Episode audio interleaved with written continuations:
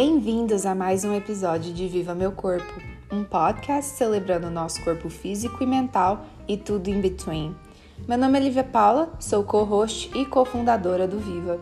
Sou uma comunicadora profissional, ariana, mineirinha, que mora em Nova York há mais de 10 anos. E eu sou a Nath Narciso, uma brasileirinha que mora nos Estados Unidos há 20 anos. Até pode-se dizer que sou um moranguinho do Nordeste americano sagitariana que ama conversar, dançar e viajar pelo mundo. Viva meu Pride! A comunidade LGBTQ+, não fale em nos trazer arco-íris com revoluções nesse mundo cheio de preconceitos, com muito amor, esperança e orgulho. Ou Pride, como se diz aqui nos Estados Unidos. A palavra orgulho é usada neste caso como um antônimo de vergonha. Foi usado ao longo da história para controlar e oprimir indivíduos LGBTQ+. Orgulho, nesse sentido, é uma afirmação de cada indivíduo e da comunidade como um todo. Nossos convidados vão falar para a gente. Como cultivar amor próprio e autoestima com orgulho no mundo que ainda tem dificuldades de entender que somos humanos merecedores de respeito e amor, independente da nossa orientação sexual e identidade de gênero? E vive esse orgulho, né, Nath? Há 50 anos atrás, no dia 28 de junho, de 1969, a polícia invadiu o Stonewall Inn, que é um bar gay histórico aqui em Nova York, sem avisar. E o local sofria muitas invasões com frequência, só que naquela noite, no dia 28 de junho, quando a polícia tentou prender as pessoas que estavam lá no bar, elas lutaram. E aí que começou a comemoração do Pride, do orgulho gay, como a gente conhece hoje. Foi a partir desse movimento que abriu portas para outras pessoas da comunidade LGBT se sentirem mais confiantes em viverem e aproveitarem sem sentir oprimidos. E também vale lembrar, né, que quem liderou esse movimento foi uma mulher trans negra chamada Marsha P. Johnson. Então, só um lembrete que não se pode comemorar o Pride se você não apoia o movimento das vidas negras importa. Quando a gente fala que a gente tem que apoiar todas as comunidades, a gente está falando de todas, viu, gente? Não, não tem como você apoiar um sem apoiar o outro. Mas enfim, hoje a gente vai falar do assunto de amor próprio e autoestima com duas pessoas cheias de orgulho, né, Nath? Ai, sim, Lívia, a gente está super animada para conversar com esses dois membros dessa comunidade colorida. Então, vamos lá, né? Sim, o primeiro que a gente vai conversar, bater um papo bem legal, ele é um amigo meu que a Nath também conhece desde quando a gente era novinhos no colegial. Uhum. O nome dele é Renan Meira Gacho. Ele mora em Paris e é muito foda. E vocês vão conhecer um pouco mais dele, mas em vez de eu falar dele, né, vamos deixar o Renan contar um pouquinho pra gente quem ele é e a história dele. Oi, Lívia, obrigado pelo convite. Então, eu nasci e cresci no Brasil, em Santa Catarina. Com a, morava com a minha mãe.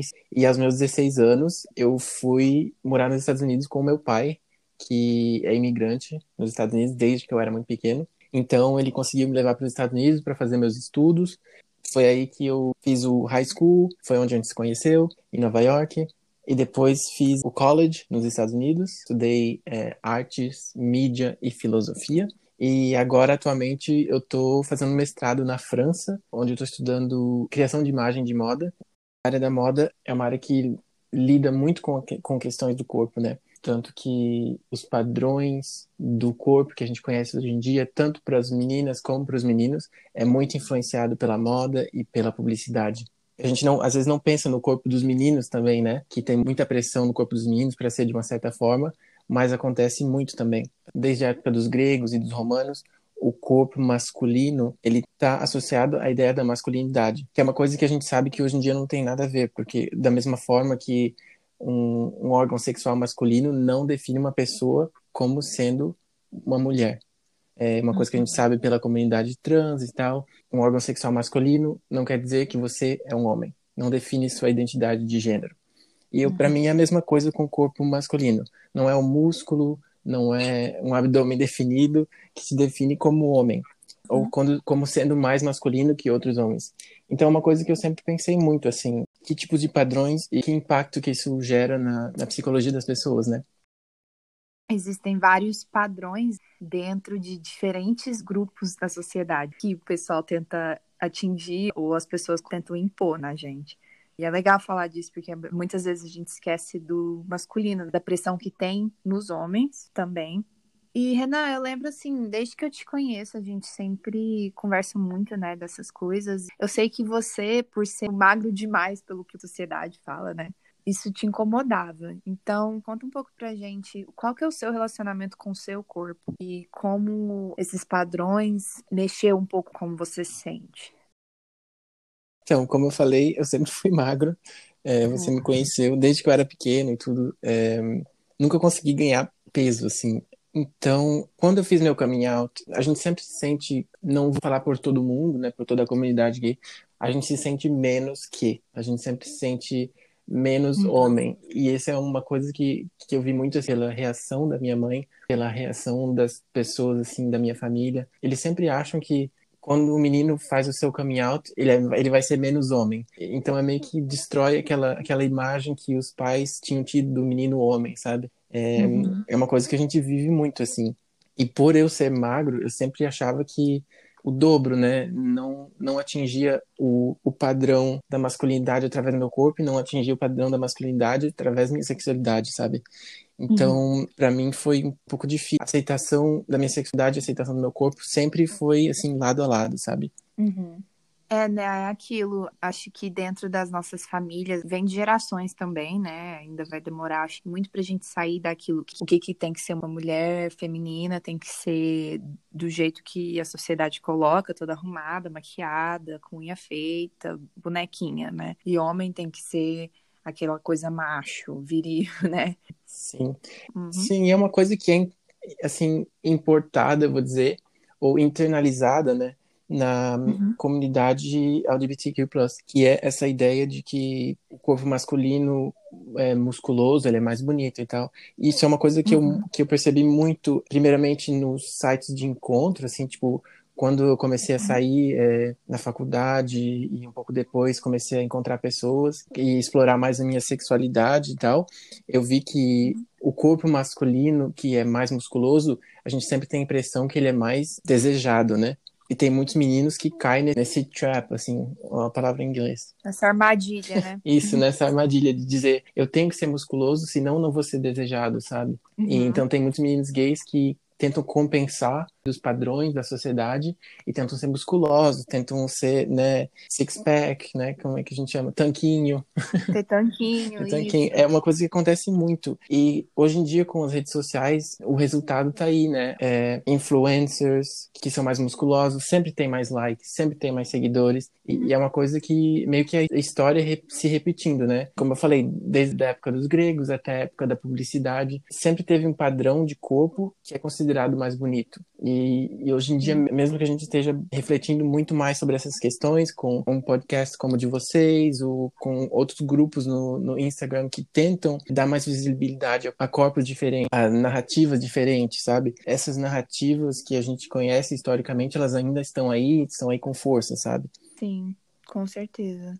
Uma coisa que, assim, eu e o Renan, a gente falou muito antes, nós dois, para quem não sabe, sim, ficamos fora do Instagram por um tempo, e a gente voltou, assim, ele voltou por causa da escola e projetos, assim, igual eu tenho Viva e outras coisas. Uma coisa que me fez sair um pouco eu não sei, Renan, você pode falar um pouco mais disso. Foi aquilo, né? Das redes sociais e essa coisa do que é mais padrão, assim, o que é mais bonito para a sociedade ganha mais likes, ganha mais atenção e te faz sentir mal, né? Mesmo que a gente sabe que a gente não, talvez não quer ser daquele jeito ou ter aquilo, acaba às vezes afetando nossa autoestima de uma forma ou outra. E aquela comparação, né? Aquela coisa de se comparar com as outras pessoas Sim, na psicologia tem um conceito que eles uhum. chamam de upward comparison, que é a comparação, a sua comparação com alguém que está acima de você numa certa escala, né? Por exemplo, alguém que é mais musculoso que você, alguém que tem mais dinheiro que você, é, todas essas... Alguém que viaja o mundo, né? Exatamente, assim. exatamente. Todas essas comparações, elas te afetam muito psicologicamente, porque sempre vai ter alguém que tem mais que você. Então, eu acho que o uhum. primeiro passo é a gente, é a gente se desligar dessas coisas, sabe? Desligar uhum. desse tipo de mentalidade. É muito importante aquela coisa de comparação e validação, né?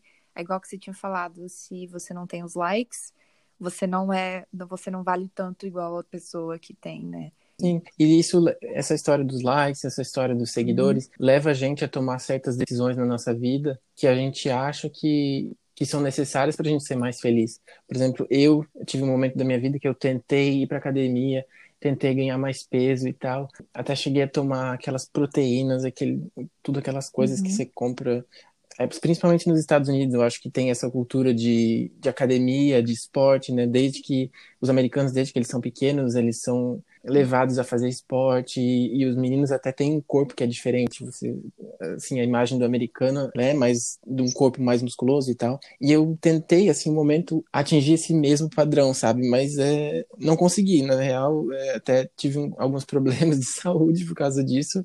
Então, a primeira coisa realmente é não cair nessa, nessas armadilhas de dizer eu tenho que ser como as pessoas que eu vejo. Não, eu uhum. tenho que ser o que é saudável para mim. E hoje em dia até pratico esporte, mas eu pratico pela saúde, não pelo fato de que eu quero ter o meu corpo de uma certa forma. Isso é muito importante. Sim, claro, a gente falou isso no nosso primeiro episódio, eu acho que não, não tem problema você fazer coisas, tipo malhar, ir para uma academia, é, tentar emagrecer, tentar engordar. Isso aí não é o problema. A gente não tá falando que você não, não é para fazer isso, mas é o que te leva a fazer isso e como você tá chegando nisso e o que pode te afetar, assim, né? A sua saúde, não só a saúde física, mas principalmente eu acho que a saúde mental, que o pessoal não olha muito, né? Ainda tem aquele estigma.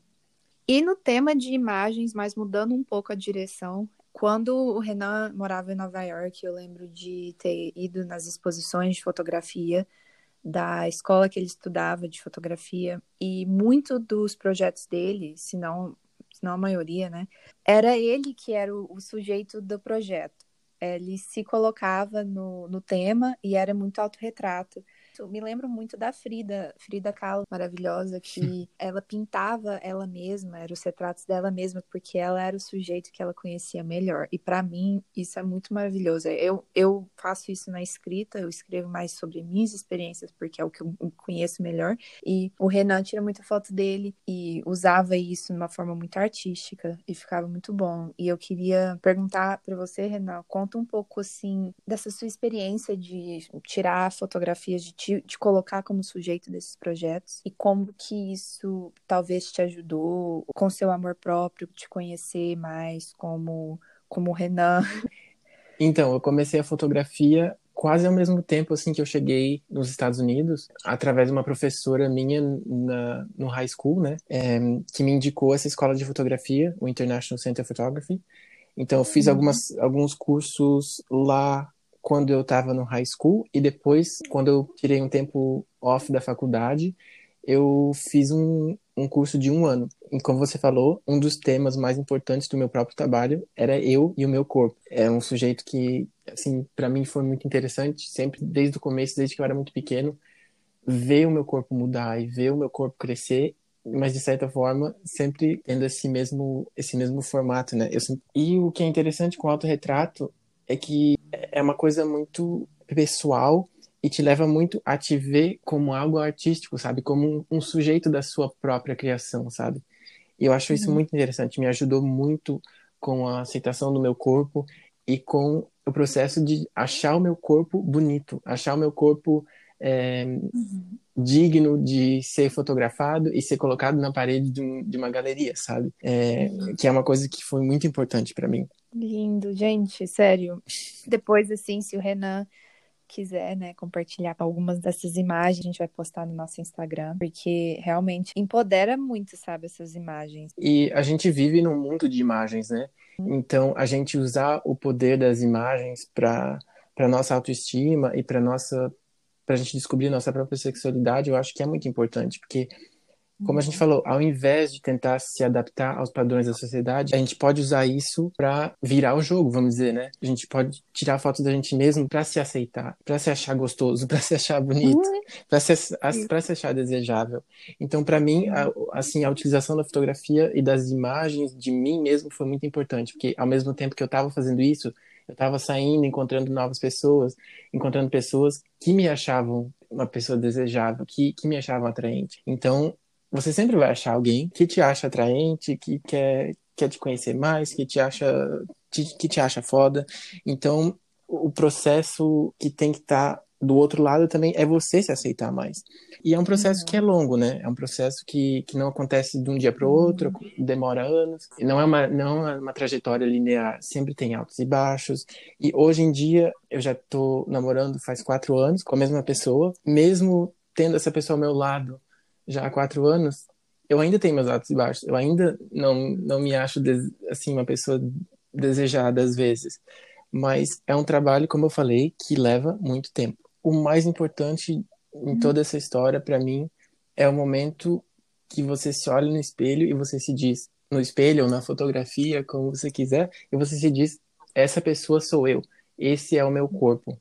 Mesmo se uhum. um dia ele vai, ele vai mudar, é, se teu corpo vai evoluir, o mais importante é você dizer: esse é o meu corpo, e sempre vai ter alguém que, que vai achar ele bonito, e eu acho ele bonito, e é, essa é a pessoa que eu sou. É muito importante isso. É, é, se aceitar, aceitar você mesmo do jeito que você é. E nesse momento de Pride, o, mo movimento do orgulho gay, né? O movimento do orgulho é muito importante porque ele é um momento para todos nós para dizer é, esse sou eu, essa sou, essa é a pessoa que eu sou e eu me amo do jeito que eu sou, sabe?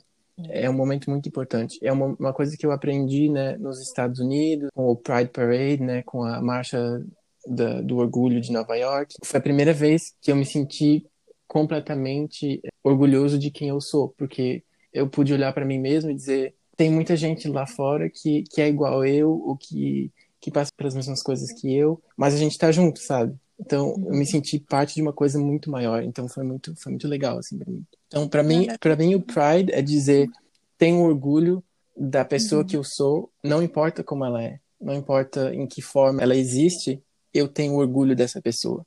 E também um momento para dizer quem você é do jeito que você é. Isso é muito importante. Maravilhoso.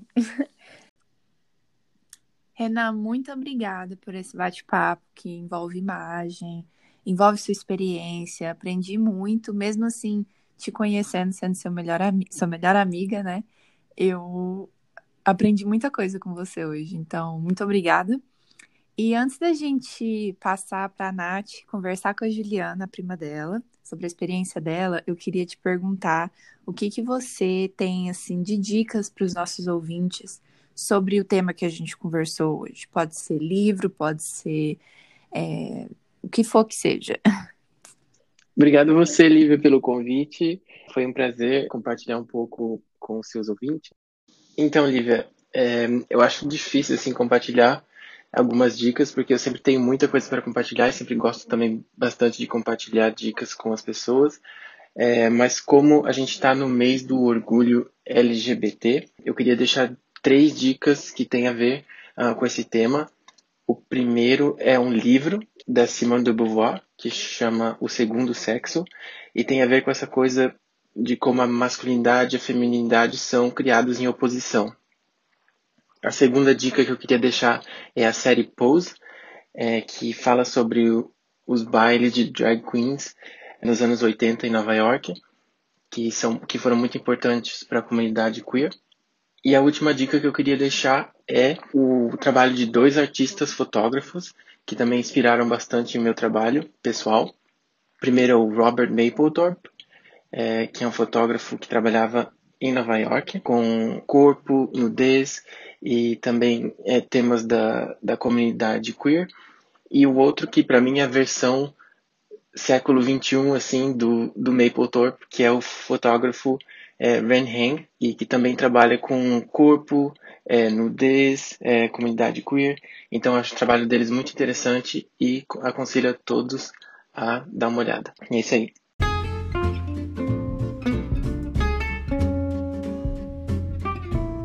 isso conclui a nossa entrevista com o Renan. Mas peraí, gente. Vamos dar aquela respirada, aquela alongadinha, toma um copo d'água e agora a Nath vai conversar com a Juliana Mesquita. Tô louca para conhecer mais a história dela. Vai lá, Nath.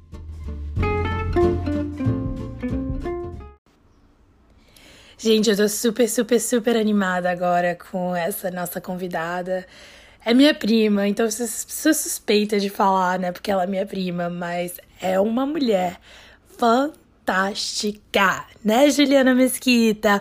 Obrigado por participar do, do podcast. E conte aí pra gente um pouquinho quem você é. Bom, linda, primeiro dizer que quem tá extremamente lisonjeada em estar tá aqui no programa sou eu, né?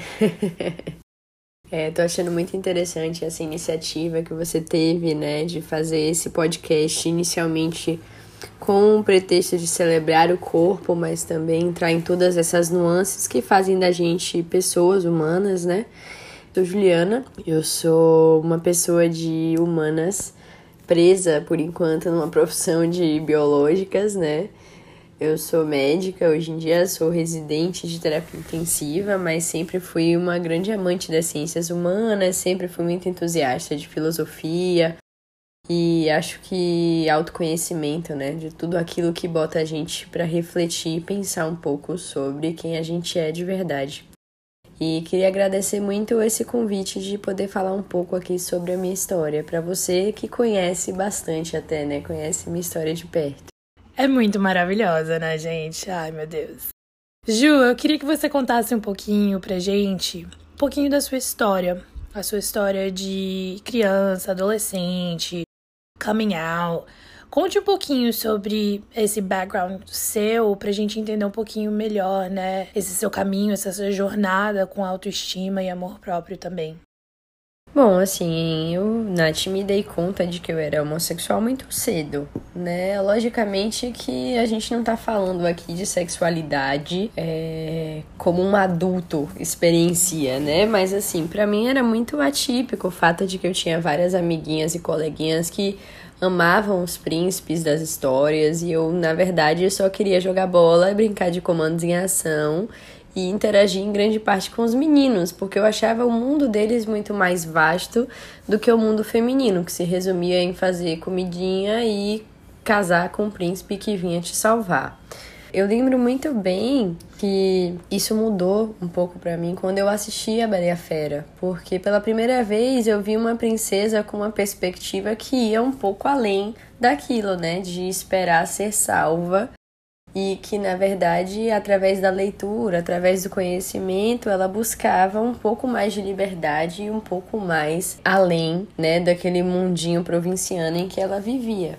E isso me chamou muita atenção, né? Principalmente porque inicialmente eu pensava que era só admiração, mas havia também algo de atração pela Bela. E a atração essa que eu não sentia pelos príncipes né, das outras histórias. Mas assim, e hoje eu vejo muito isso, né? Apesar de eu ter essa noção muito cedo, né, da minha efetividade, da minha homofetividade, eu converso sobre isso muito com Clara, né, minha namorada. Inclusive, beijo, meu amor, te amo. E eu percebo que, assim, ela processou isso já mais na fase adulta né? Então a gente às vezes acha que processar isso na infância é algo muito cômodo, mas na verdade não é, porque eu acho que quando a gente é muito criança, a gente não tem ideia disso, né? Então a gente não tem arcabouço racional suficiente para lidar com essa situação na seara em que ela tem que ser processada mesmo. Então, tudo que você ouve tudo que você sofre, você processa no âmbito das emoções. Então acaba sendo muito difícil, principalmente porque você nasce numa sociedade que de início já te considera errada por tudo que você é.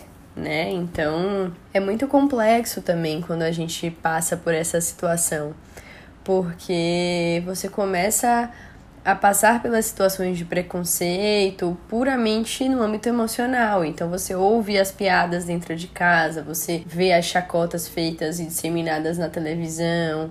Então, assim, isso acaba sendo muito difícil também no seu processo assim, de autoestima. Ju, acho super interessante quando você fala dessa coisa de você ser de humanas, mas estar presa dentro de, um, de uma pessoa que é bióloga, né?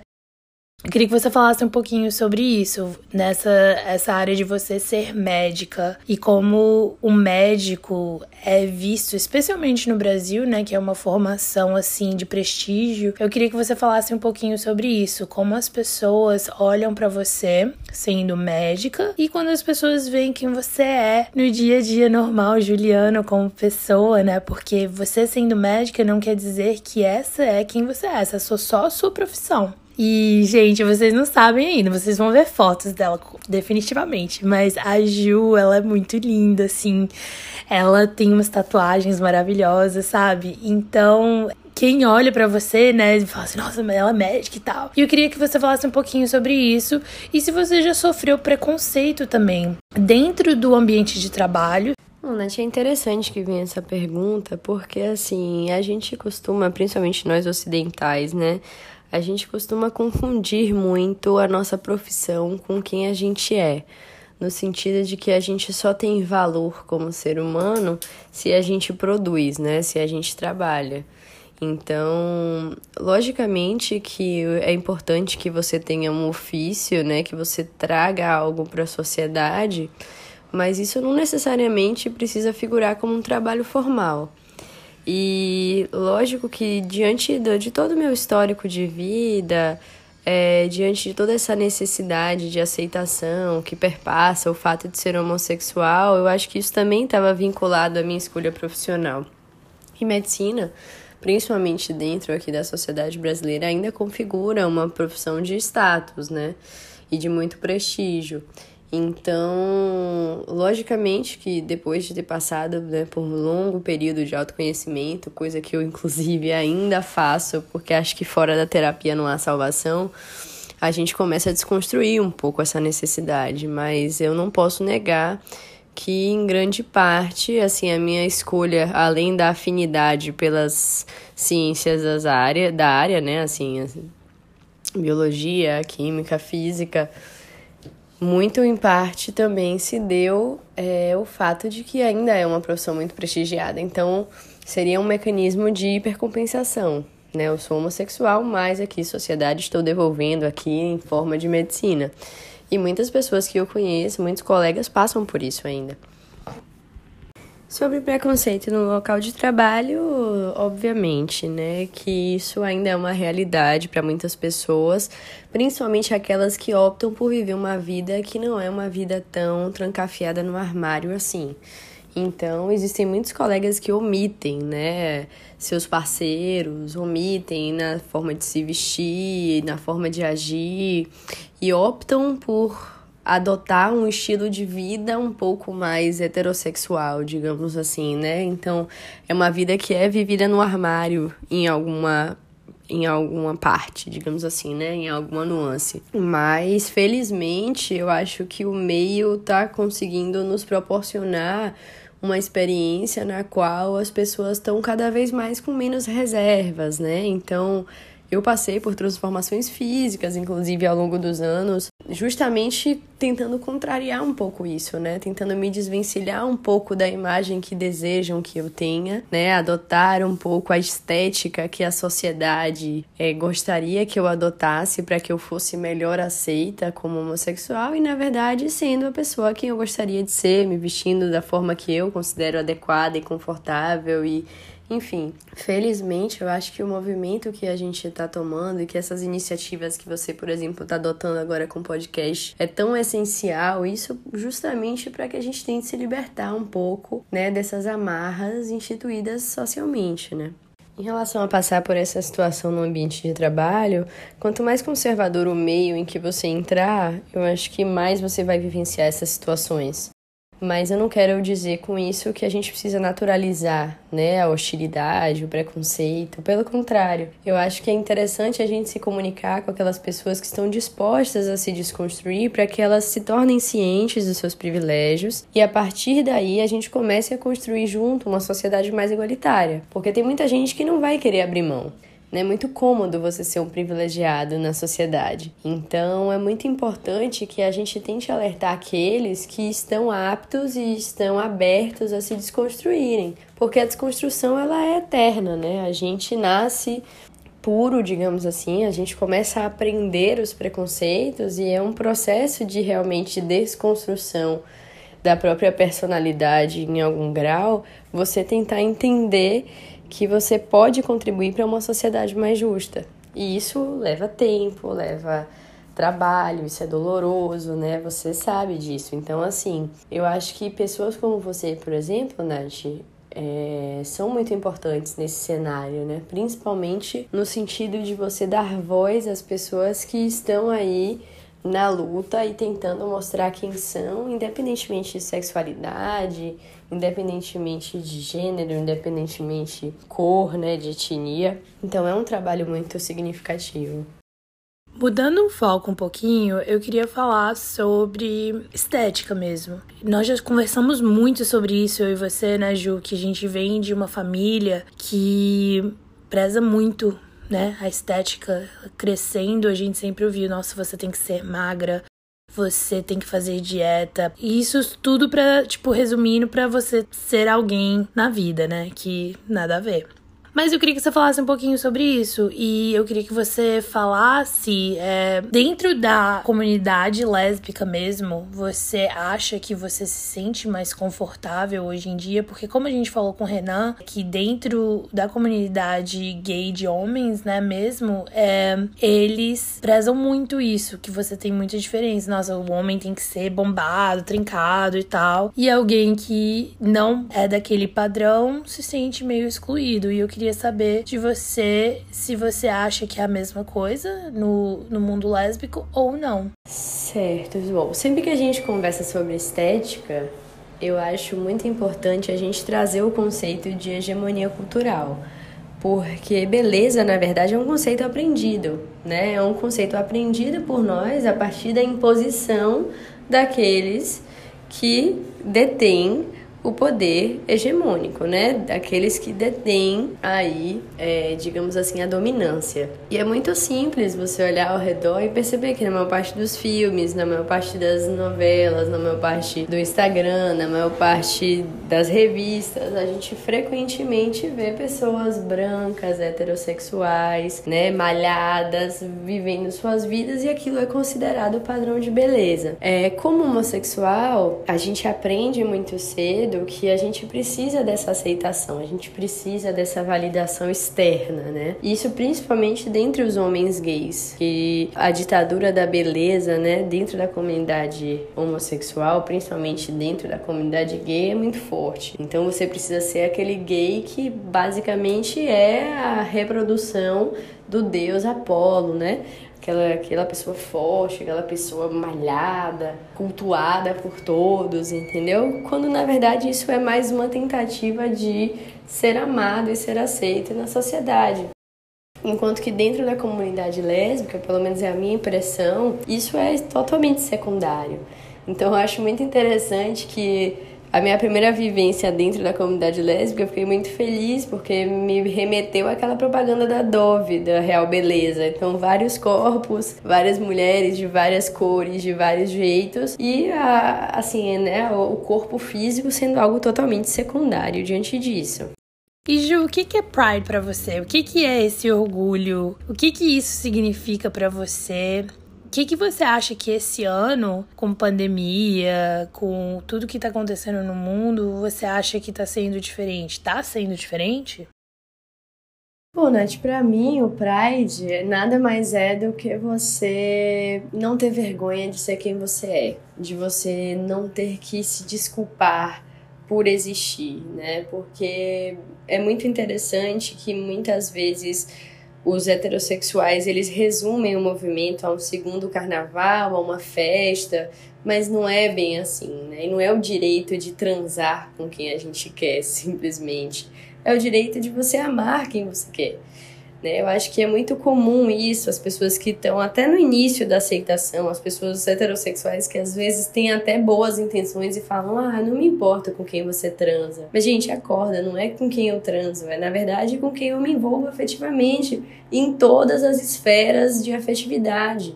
Até porque a gente não tem só a sexualidade ali, a gente tem o amor, a gente briga, a gente vai ao mercado, a gente faxina a casa, né? A gente vive momentos felizes, momentos tristes, como todo e qualquer casal. Então acho que a gente precisa também naturalizar isso, principalmente, e aqui não é meu lugar de fala, mas principalmente em relação às pessoas transexuais, né? Porque logicamente que nós gays, lésbicas, nós estamos galgando um espaço grande, mas é muito importante também que a gente abra espaço para todas as letras, né, do movimento LGBTQIA+.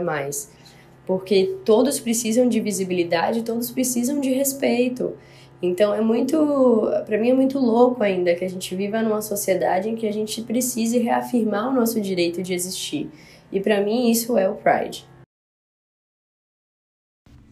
Ai, galera, eu tô tão feliz, sério mesmo, porque eu acho que não só é um tema super importante pra gente abordar, porém também ter essa pessoa linda que eu amo demais na minha vida e que é uma inspiração para mim. Na verdade, a razão por que eu entrei em podcast é por causa dela. E obrigado por abrir os meus olhos sempre, sempre me ensinar e eu acho isso fantástico. Então, eu queria que você desse, desse umas dicas aqui pra gente de podcast, livros, é, influenciadores, o que seja, pra gente ajudar as pessoas a abrirem os olhos dela também. E galera, olha, eu queria falar muito uma coisa que se você que está escutando, você não faz parte dessa comunidade LGBT que mais, é, eu queria que você parasse, que você escutasse, que você aprendesse. Em vez de ficar dando as suas opiniões, queria que você refletisse sobre isso. E se você tiver perguntas, pergunte.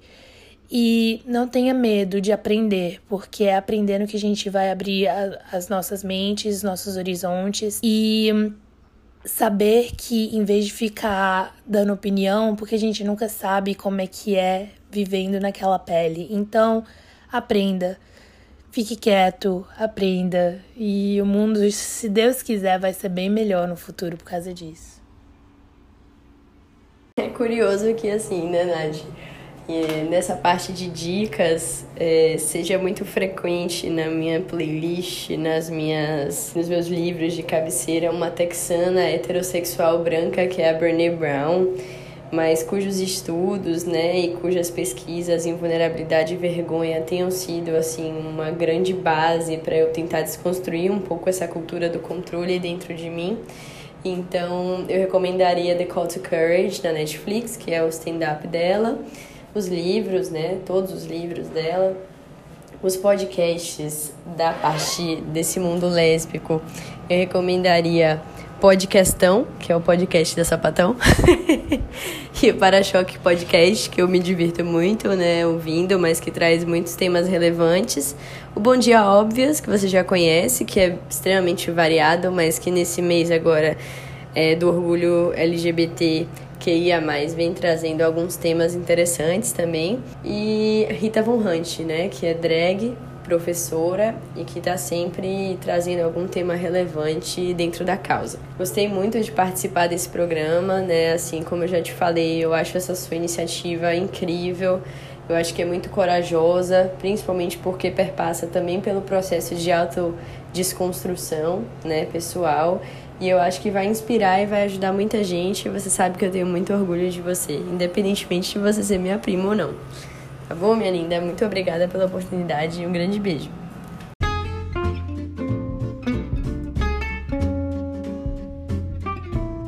Obrigada a você que nos escutou até aqui. Não deixem de visitar nosso perfil do Instagram, arroba Viva Meu Corpo, para deixar seu carinho e continuar essa conversa maravilhosa. E não se esqueçam de conferir os nossos episódios anteriores. Um beijão e até a próxima!